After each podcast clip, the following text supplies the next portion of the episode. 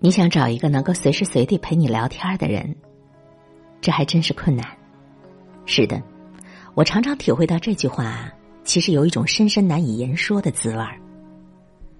或许你的人缘不错，和你认识的人很多，跟你关系不错的人也很多，但即使是与你朝夕相处的家人，甚或是你亲密无间的爱人，你也未必见得能够想什么时候说就能跟他说，想说什么就说什么，什么时候都必担心失礼了，不必自责呀，不必畏惧被冷淡、被斥责。茫茫人海，阡陌红尘。通讯录上的名字有几百上十个，熟悉的容颜更是成百上千。有时候你打开手机，一个名字一个名字的翻过去，又有几个人能够真正让你安心、让你坦然呢？可以去打扰，可以去随时随地畅所欲言呢？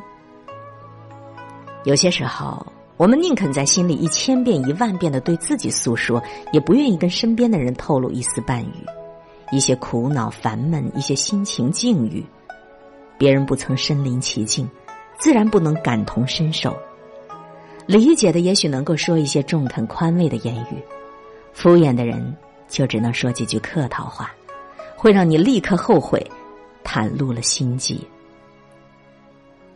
白天，我们将自己重重的包裹在盔甲之下，将真实的自己深深的隐匿起来。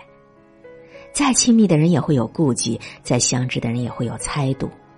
我们就像那一群浑身长满了刺的豪猪，为了御寒挤在一起，为了自保维持距离。想找个什么时候都可以说话的人是困难的，想找个什么时候都能够说真话的人更困难。偶尔，我们心中也会有股股的清泉流出，我们毫无做作的流露出真诚和热情。在言语眼中交流，在心与心中温热，但很快的会连我们自己也笑起来，自己的幼稚。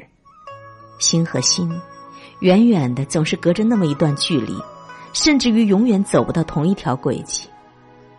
我们已经越来越不会真实，越来越找不到真实，越来越不敢表达真实。我们的心，我们那颗曾经透明如玻璃的最真实的心。如今还能够到哪里去找寻呢？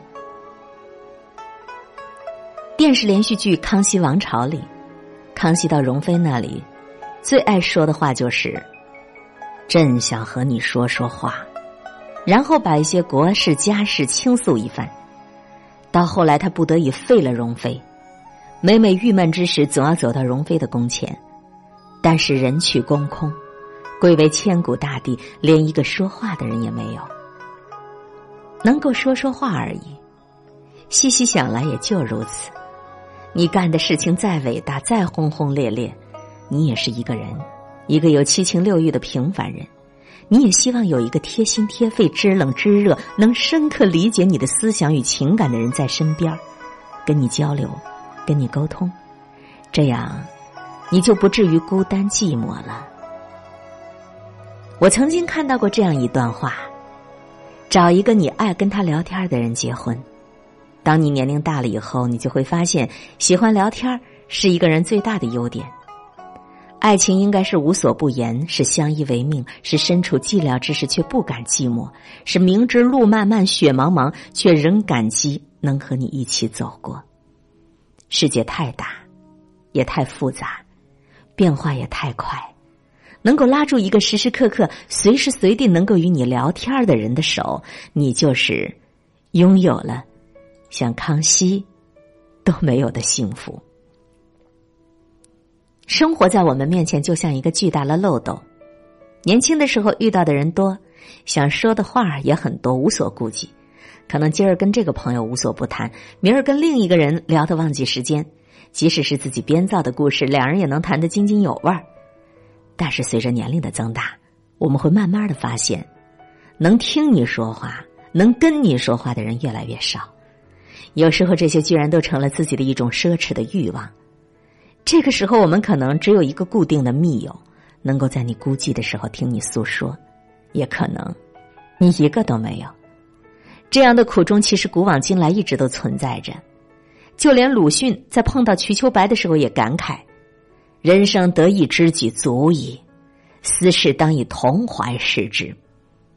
当你某一刻特别想要倾诉的时候，翻遍了你手机里所有的通讯录，也没那么简单就能找到一个聊得来的那个人。